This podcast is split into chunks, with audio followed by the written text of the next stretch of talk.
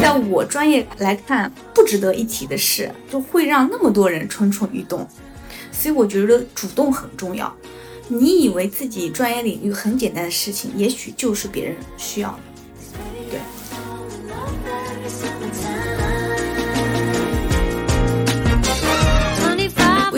制作一条量身定做的连衣裙，就是她是个小白，她没有任何的服装基础，她也可以为自己做一条连衣裙，就是一件很有成就感的事情，对一个女性来说。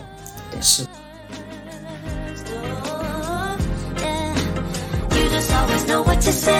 我觉得老板啊，就是识相全能也不如会用人。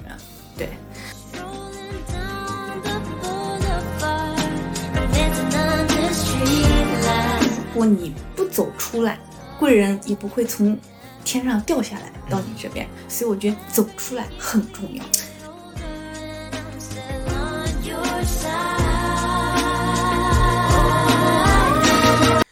Hello，大家好，我是洪安，欢迎收听奇思妙谈。我们是一档围绕着身边人、记录着奇思妙想的播客节目。今天邀请的嘉宾呢是尤尔，他是警校毕业的，毕业之后并没有从事相关的工作，而是跑去做服装设计，还有创业，做过甜品店，还有做过投资，通过投资赚到了人生第一桶金一百万。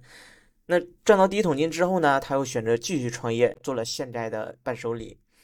我觉得很丰富一个经历，所以接下来我们一起探讨一下他为什么会从警校毕业后选择去创业做伴手礼呢？我是尤尔，目前在做一件定制的商务伴手礼的业务。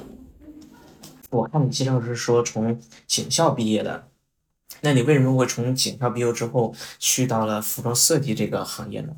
因为从小有一个服装设计师的梦想，攒了第一桶金以后，觉得自己翅膀也硬了，可以为自己的梦想努力一次。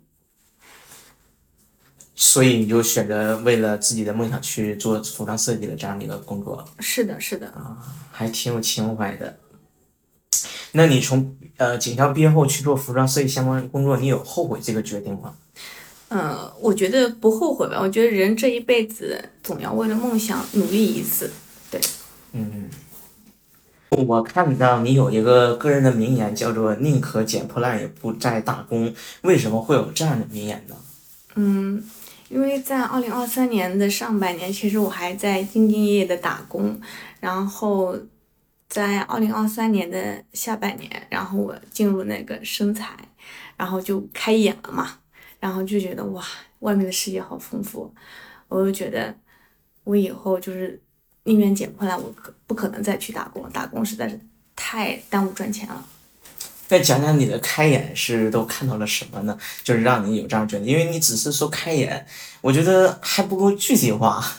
嗯，对，是是这样的，因为嗯，大部分人应该。和我一样比较传统嘛，一直在学习啊或者工作啊什么，其实我们能接触到外面的世界还是比较少的嘛。然后我觉得身材这个圈子嘛，有很多呃，我觉得是小白也可以上手的一些创业项目嘛。然后嗯，是我以前打工所没有接触到的。然后就在那个那个时间段，我觉得是超越了我的认知。然后包括我跟我伙伴也会聊，我觉得生态里面的内容，我觉得可能上 MBA 课都没有来那个生财那么值得吧？对，就是可能生来给你感觉可能变更偏向于实际一些，是吧？对对对，我觉得它更适合嗯小白，就是那种初学者，对，就是想做嗯，就是想做一些副业或者想赚钱以搞钱为目的的一个这样的社群。是的，是的。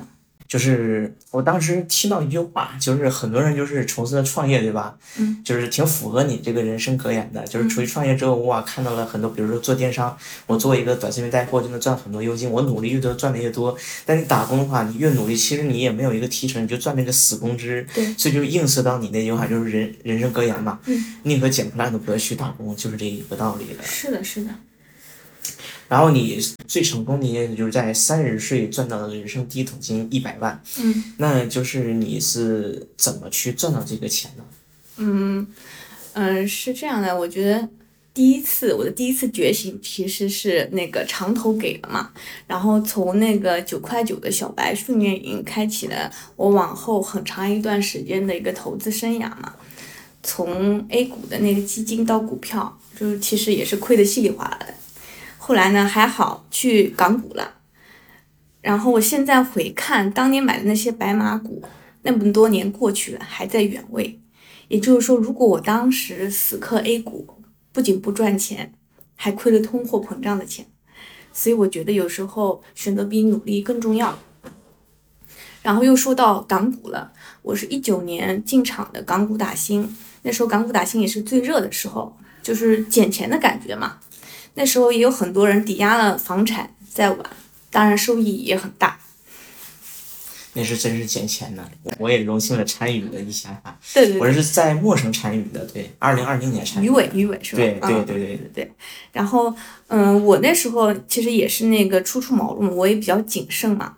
嗯，我了解到了港股打新以后，我也查了很多资料，也是抱着一个试试的心态，决定去人少的地方尝试一下。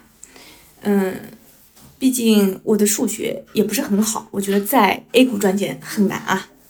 然后我那时候也在老家嘛，呃，一个四线城市，信息也相对封闭，但是我决定还是要尝试一下。我觉得大不了亏完了，我回家还有个饭吃嘛，对吧？然后我早上做了这个决定，我下午就把江苏所有的银行都打了一遍电话，没有一家是能办港卡的。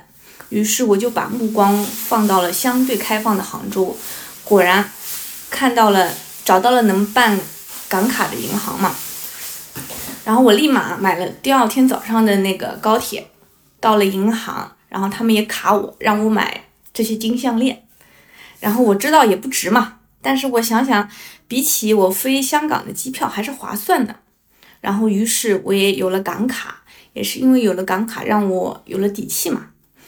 然后到港股打新的话，我第一只股票就有了正反馈，我就发现这玩意能搞啊，于是我就重仓。就每月工资只剩下一千块吃饭钱，其他全部投资。然后我玩港股的时候，最高的年化是百分之一百五十左右。我靠！然后就第一桶金还算是比较顺利嘛，对吧？嗯。然后后来港股也到了鱼尾行情，对，就你当时进场的那个时候，然后我就转战了 Web 三。嗯，一直也被洗脑嘛，比特币是泡沫，是骗子。对吧？但是我当时也是出于对大 V 的一个信任嘛，我想着反正我也定投，也应该也不会怎么样吧。嗯，然后通过定投，我很快就有了正正反馈，然后我觉得这是能搞，对对对，于是我就重仓了币圈，从 IEO 到山寨币到主流币，除了合约我也都玩了一圈，于是我的第一桶金也是通过币圈放大了，然后也是在呃三十岁前。赚到了一百万嘛，嗯，但是，呃，除了这些零星的一些成功案例啊，像可转债呀、证券开户撸羊毛啊，也是成功的嘛。但是呢，失败的案例更多，对吧？然后我开过甜品店，然后搞过跨境电商创业，也差点为了服装创业为爱发电，也做了小红书的穿搭博主，但是最后都是失败告终。我觉得多次的失败能赢得一次的成功也是值了。嗯，对。现在我觉得可以。那你在投资领域嘛，赚到了人生的第一桶金，那你为什么没有在这个领域继续打下去呢？继续赚钱呢？继续深耕是吗？对。因为大家也知道，Web 三割韭菜很厉害，是的，比大 A 厉害多了。嗯。但凡割你一次，真的是伤筋动骨。然后很荣幸，我也被割到了。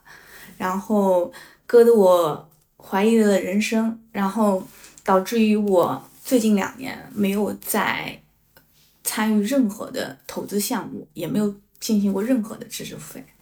所以说那波赚到钱还是属于运气赚到的，是吧？对。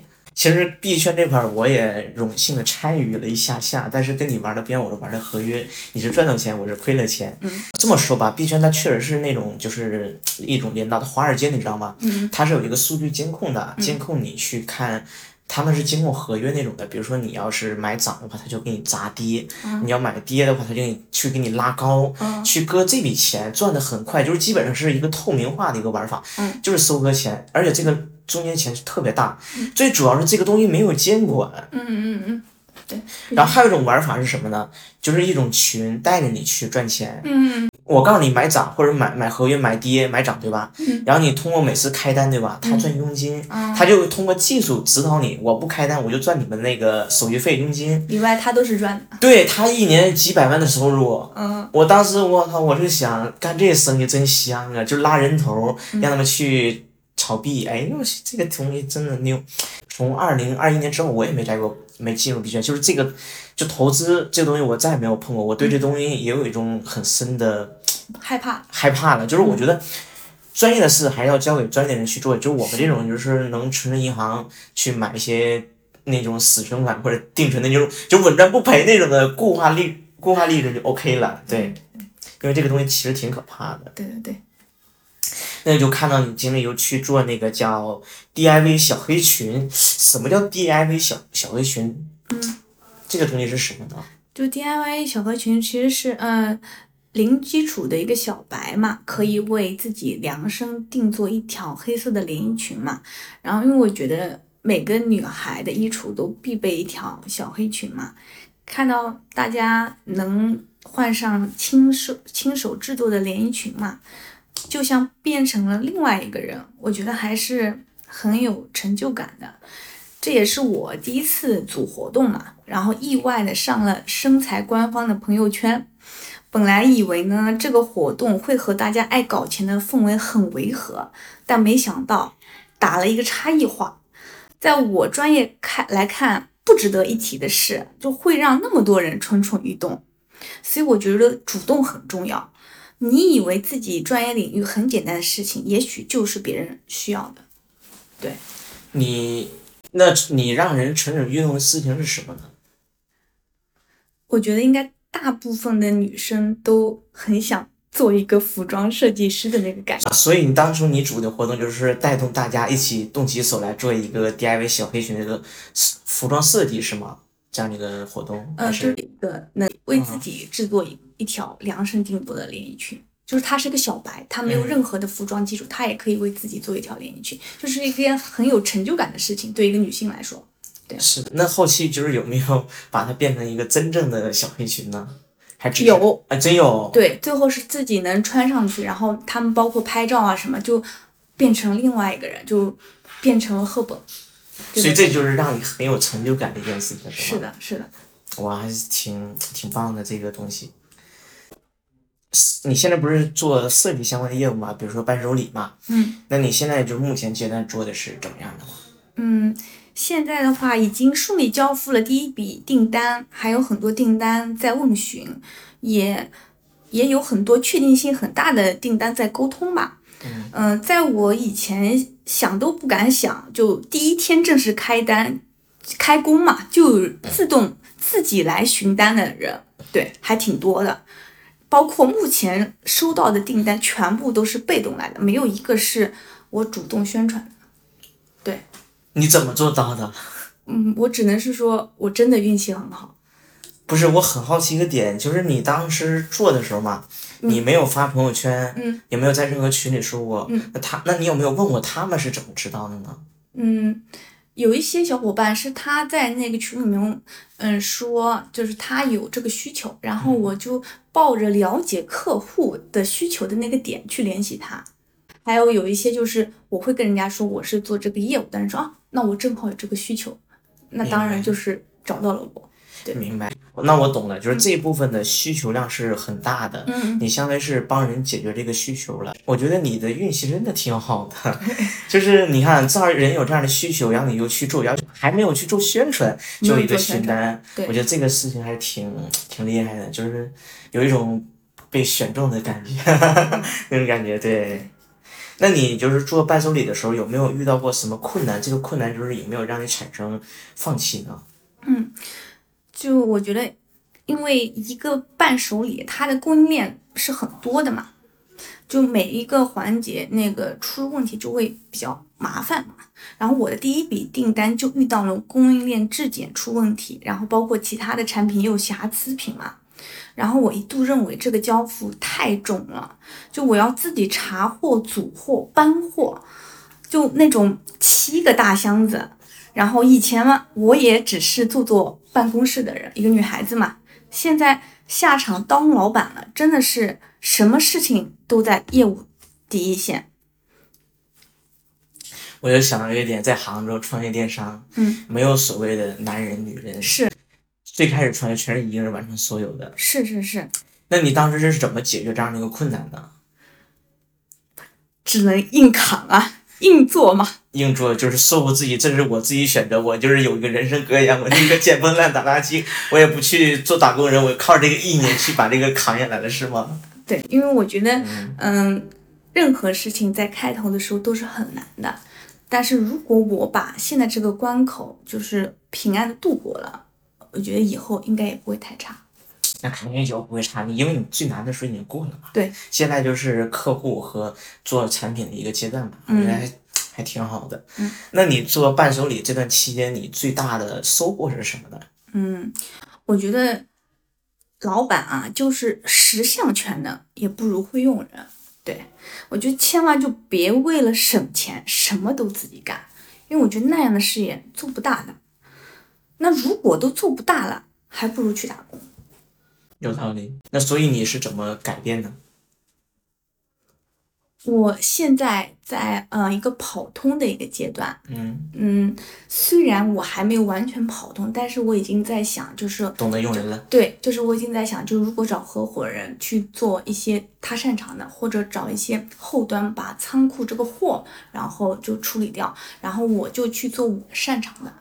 就是我有个朋友嘛，就是他就是做一个人公司，嗯，我觉得这个可能对你有点启发。他就是自己去想，有个想法去想出来，然后呢找设计师告诉他，我把这个想法告诉他，他去设计出来，嗯，设计出来之后呢，然后他再去找工厂，把这个设计图交到工厂，嗯，去让工厂给做出来。就他只找合作方，不找合伙人，嗯因为他觉得没必要，就是所所有人都是我的合作者，然后再找电商团队，再找销售，再找售后，全部外包出去。嗯，他自己是只做自己擅长，就是对 idea。对，我觉得这个模式可能对于跟你俩跟你是挺像的，你也可以去做一个参考。嗯嗯，嗯就前两天不是停那个呃身材的那年会嘛，然后有一个老师他是这么给我建议的，他说如果你的合伙人不能让你的业绩乘以十倍，咱们就雇人。对，我也很认同他的看法，因为好的合伙人是修来的，真的不是那么好找的。嗯所以我身边很多人就是说，经历过找合伙人的之后嘛，他们就是说可能，嗯，找合伙人可能更看重不不是培养，而是筛选的。嗯就是你确实有拿过成绩，你确实很有擅长这个方面，然后我俩确实能磨合，这是没问题的。嗯如果不能的话，很麻烦，那我就变成就是像我我说那个朋友那种的，一个人的我就不找合合伙人，我只找合作者。对，对你跟我合作去把这个东西去完成就好掉了。嗯对，嗯然后这是你除了投资，还有一些服装设计，还有伴手礼设计，还有什么其他的折腾故事吗？我觉得第一次创业吧，其实我第一次创业是刚毕业的时候，然后跟亲戚合伙开的一个甜品店吧，然后那时候嗯初出茅庐，和很多小伙伴一样，或者和很多女性一样，总觉得想要创业做老板，第一件事就是要要么开奶茶店，要么开咖啡店，要么开个花店。当然，我也不落俗套，我开了个甜品店，对吧？然后当时是做的冰淇淋的一个业务嘛，嗯，但是我在一个四线城市，它一旦夏天过去了，变成到了冬天，它对冰淇淋的那个需求量就没有那么大了。然后我当时就觉得我们必须要增加产品线，然后它更丰富，不然业绩就要下滑。然后，嗯，当然我的合伙人觉得，就是我哥哥，然后他觉得别的城市做冰淇淋都能活下去，我们应该也可以。但事实证明，一直在下滑，所以我就呃出了一个品，是一个果蔬的芋圆嘛，就是彩色的一个芋圆，就是也勉强度过去了。对，但是呢，后面我在想增新品的时候，因为我发现什么就会有一个阶段性嘛，可能那一两个月果蔬芋圆，我的芋圆几乎是每天是按量供应的，就是达到这个量我就不卖了，就全部一这一天一定会卖掉。对，然后什么都有一个时间性，过了这一两个月以后，芋圆的销售量也在下滑。也就是说，如果你还没有一个新品的话，很难支撑下去了。对，然后，嗯，当时也是，嗯，合伙人觉得，嗯，没有必要去增加或者是什么嘛，然后也是导致于最后关门大吉了。我我觉得，我觉得经历这一次挺好的，虽然是失败啊，但是你可以通过第一次，就是说感觉到自己。并没有做过充分的市场调研，是的，只是说为爱发电，对，就是为爱而冲，但是靠着一股迷之自信那种感觉去，肯定能做下去的。我觉得你的合伙人当时也这么去想，他就是你们俩就是完全没有当时有一个商业的认知和商业的去调研，只是说我想做一个产品去做，看能不能做下去，但是发现各种问题。我觉得这些启发对于你后面选项目，还有做一些其他的，给你带来了一个很好的一个。警示和启发，我觉得是吧？嗯嗯，因为我觉得刚毕业的时候嘛，大家都一腔热情，都想创业，但那个时候大部分的创业都是死，因为你真的还不够成熟。我觉得挺好的，至少把你棱角给磨平了。对，然后磨平了，知道自己几斤几两的，然后又差什么。对，所以后来又老是回去打工了。我觉得，我觉得这点是为什么说好呢？就是你想啊，多少大学生可能他只停留在想，但你真正去走过一遍创业的一个路中，对，就你至少是。经历，你经历比那些想的就已经很好了，就是已经迈前一步了。你知道是什么样的形式？你因为你在跟别人去劝说别人不要创业，你可以把你这段经历去讲。说我创业经历这样什么什么事情，做个冰淇淋店，你还要去创业吗？你确定吗？嗯，对，我觉得这个还是带来一个很好的一个启发的。嗯，我觉得现在有很多嗯朋友来问我，他说，嗯。对对一个普通人有什么创意的什么建议或者想法，然后我会跟他们说，好好上班，真的别作死，别别创业，创业真不是人干的。是的，就比如说你这段经历，就是当电商老板，一人全部扛下所有，都差点差点坚持不下来的那种感觉。对，就你看这么多个货要你一个小姑娘，然后把这些处理的。呃，人家看了，其他就外人来看，都觉得你难道没有帮手吗？难道没有其他人？我说没有，我自己，就外人都觉得无法想象一个小姑娘能扛下这么多，对，确实无法想象的。那再聊回，就是你当时是在北京嘛？你在北京就是也加入生产，然后有一个称号，我是来杭州才知道你有一个称号叫“局王”。嗯。那你对这个“局王”当时是有什么样的一个故事呢？你可以展开讲讲。嗯。我当时呢，一周组了六场饭局嘛，一周组六场，你咋组的？意念意念摇人。啊，你继续分享。对对对，那也通过那个参加和组局嘛，我也认识了我的一个个的一个贵人。对，然后我大概一周深度吃饭，了解了二十五位圈友。这要是在以前，我一年可能都认识不了那么多新人。对。然后也是通过组局和社交，我才发现我的擅长原来一直在这里。我的盖洛普是取悦交往和沟通，更擅长和人建立关系，吃长期关系转介绍。当时是因为我做小红书的时候，我猛然发现自己做的事情啊，其实和我以前打工差不多，并没有发挥我的擅长嘛。于是呢，我想看看大家都在干什么。打开一下思路，于是呢，就有了北京局王的故事。而且我组局的核心是真诚利他。今天如果你和我吃饭，我明天也许就给你对接了一个业务。然后也有圈友通过我的组局促成了五到六件合作。对，然后我是看到大家有收获，我比谁都有成就感。对，嗯。那你组这么多的局，有没有就是说有一，就是有其中一个局让你印象特别深刻，让你很有，就是值得说出来的就是这样的故事吗？可以单独拎出来一个详细说说。嗯，我后来有组大楼的午餐嘛，就那个局，嗯，第一次，嗯，刚发出来啊，不，第二次发出来的时候，就是在群里面把这个活动发出来，大概几秒钟名额就抢完了。然后我们的圈友就说：“你这个比抢茅台还快。”为什么呀？就因为我请的大佬足够硬核，然后我也真诚于他。明白。就是我的局不存在什么割韭菜，咱们就是主打一个真诚。那你当时是怎么用真诚去说动那些大佬来参加这个局呢？嗯，我我觉得是这样的，因为我目前还不是一个大佬，如果我贸贸然的去邀请一个大佬，属实太难。然后还好的是呢，嗯，之前在深圳认识了一些也是贵人。最后，我后来一直在感谢他，我觉得他是贵人。然后我后来去北京了，他跟我说：“你在北京有什么需要，你跟我说，对吧？”就说那边我也有朋友，啊你要什么的话，我可以那个帮助你。我当时就特别特别感动。可能大家也就是不过是几面之缘，但是我也许也没有说让人家要给我干什么事，但就那句话，我觉得哦，咱们在北京也有人不怕，就那个感觉。就有种后背可靠了那种。对对对对对，然后也是通过他给我引荐了北京的一个大佬，然后也邀请了他去参加我的饭局。参加一个饭局以后呢，再通过他帮我推荐一个大佬，大佬，这样我再去这个大佬沟通就顺畅的多。学到了。那你组这场大佬局，你的收获是什么呢？嗯。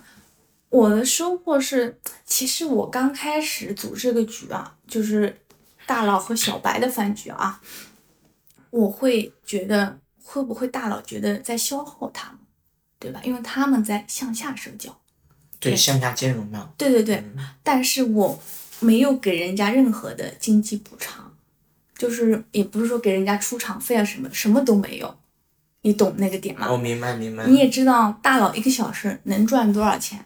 是，他们有些有些大佬就是自己为他们上千块钱、上万块钱的一个小时。所以我当时，嗯，局结束以后，我就跟人家大佬就说嘛，我说，哎呀，非常感谢您今天能来那个参与我们的饭局嘛，对吧？然后我还怕就是太消耗你们啊什么这样。然后大佬给我的回答是，他说不会呀，他说大佬也是人啊，我们也是需要社交的呀，对吧？谁能保证谁每一次社交的时候一定是向上社交呢？他们也需要向下社交，但是大佬不会直接跟人家提出我要向下社交，他需要一个中间人，因为他不可能做这个事，所以我就做了一个桥梁的一个作用。对，然后大佬也说了，嗯，一群小朋友，对吧？就我们这群小白，这些小朋友啊，假如有四五个小朋友，然后他们做的业务也不一定是大佬都知道的业务。就对他来说也很新鲜，也是了解了一些各个行业一个内容嘛。他们也是在社交，也是获取了一个能量吧。所以对他们并没有过于的消耗，只是彼此在滋养对方。明白。嗯。我说说我的看法啊。嗯。其实我们所谓的大佬其实就是普通人，他只是比我们多了点钱而已。是是是。嗯。呃，虽然这么说有点荒唐，但是确实实话实说。嗯。然后我再说说第二点，我知道一个真实案例啊，我是听一个大佬这么说的，他跟我说，他们向上社交会很累的。嗯。但如果你向下社交，哎，就不需要我怎么去阿谀奉承啊，或者是真诚，或者是想法去取悦他。嗯。哎，你线下兼容的时候觉得很放松，我就听听你们聊什么，我我自己能有收获到什么，我也能给你带来给你们带来的一个很好的一个。就是那种，就啊，有人终于有人来参加，也可以向我咨询一些什么，因为大佬也有很成就感。你当有人问我问题，我能给他一些答案，能给他一些帮助或者一个信息，哎，那也是一个很大的一个帮助啊。你就觉得啊，原来线下社交这么放松，这么轻松，而且还能给人带来收获，他又很有成就感。嗯嗯，因为我后来我也在想，我觉得大佬到了那个程度啊，他也许啊看一个小白从零到一，如果更有意思的，很有成就感。就像我现在，如果我也会给一些小白提一些建议，就如果能帮助到他，我也觉得我很开心。你看，你还不算是大佬，但是我愿意去帮助，嗯，就是嗯小白吧。所以说嘛，那他们也是很有这样的一个心理，因为中国讲究的是人情社会，嗯，中国人就是大家都是团结，还是内心骨子里的，我觉得是，嗯。就当他从就是还是愿意，就是说看到有积极向上的一个青年，他还是愿意去给你一些他力所能及的帮助的，所以这就是为什么说大佬其实也是普通，只是比我多了点钱，然后其他的就是他线下见种是会很舒服，会很舒适，所以只要你这个人群筛选的并不是那种呃。就是会控制一下人群会更好，对，比如你切的人是生财的，哎，他这些就是相当于是有认知或者有一定的，嗯，就是愿意支付费这种人，嗯他可能相对会好。但是你如果找那种只想白嫖的，什么也不懂，特别没礼貌那种，我跟你说绝对不可能的。对，嗯，这我还想就说一个点嘛，嗯我觉得我是那种啊，但凡有人轻轻的推我一下，我立马就支棱起来的人。你你懂那个点？但我后来发现，我以为大家在这个圈子里都一样，嗯后来发现有些人不是这样的，所以那些人我不会扶你了。如果我觉得你扶不起来，我不会想，我会不会再去花力气扶你了？这就用了一句话：放弃助人情节，尊重他人命运。是这样的，是这样的，嗯，因为你想，你跟他说做过三个建议，或者说过三次，他都没有去改变，没有去感动，那确实就是一个服侠都。对，对推推不动咱们就不推了，咱们的时间也有限。对，咱们花点时间去向上社交，或者是自己做业务，多香啊，对吧？嗯嗯，所以是引用那句话，就是放弃助人情节，尊重他人命运。对，人教人教不会，事教人一次就够，让他自己钻南墙就好了。是是是是，嗯，我觉得还是挺不错的。那你组过这么多局，给你带来最大的收获是什么呢？我觉得组局的收获是因为我本身就是个艺人嘛，然后艺人是通过社交来获得快乐的，所以跟大家在沟通聊天的时候，我是很享受的。然后同时我也能了解到每一个行业嘛，嗯，我觉得对我是很有收获的。就只是补充能量和了解各行各业，就是这样的一个收获。嗯，当然，通过那个线下的社交呢，嗯，也是让我遇见了一个又一个的贵人。就如果你不走出来，贵人也不会从天上掉下来到你这边。所以我觉得走出来很重要。我今天听到一句话，嗯，什么叫走运？嗯，走运就先走出去，运才会来。是的，是的，就你在家里面待着，大佬是不会砸到你面前的。是的，嗯，所以你就遇到了一个一个一个大佬，然后做了手办，然后又要有得到了一个投资，嗯然后现在的业务又很顺滑、丝滑的前景，我觉得还是挺不错的。嗯，那你就是说，对于呃想破圈以及想去参加线下活动，或者说想组局这样的人，有什么样的建议分享呢？嗯，我觉得勇敢的人享受世界。对，就你任何事情你要走出第一步，不要想我要怎么怎么样，我要怎怎怎样，想这些不如先组一个局试试。咱们先从最简单的组饭局开始，因为为什么我老建议小白去组饭局？因为他是不需要你准备什么分享内容啊，什么什么，小白会觉得，哎呀，我现在也没什么成就啊，怎么给大家分享啊，什么什么。但是组饭局，大家自我介绍一圈，自己就有话题了，所以他就不需要有太多的嗯准备。那我我想问个问题，就是你像有一些 I 人啊，嗯他们就是主局会想很多内问题内耗。嗯那如果遇到这样的话，你给一个很好的建议是什么呢？嗯，其实我在北京也推动了很多组局官，他们都是爱人。哎，那你讲讲你在北京是怎么推动的，然后让你觉得印象最深刻的是哪一个呢？聊一聊。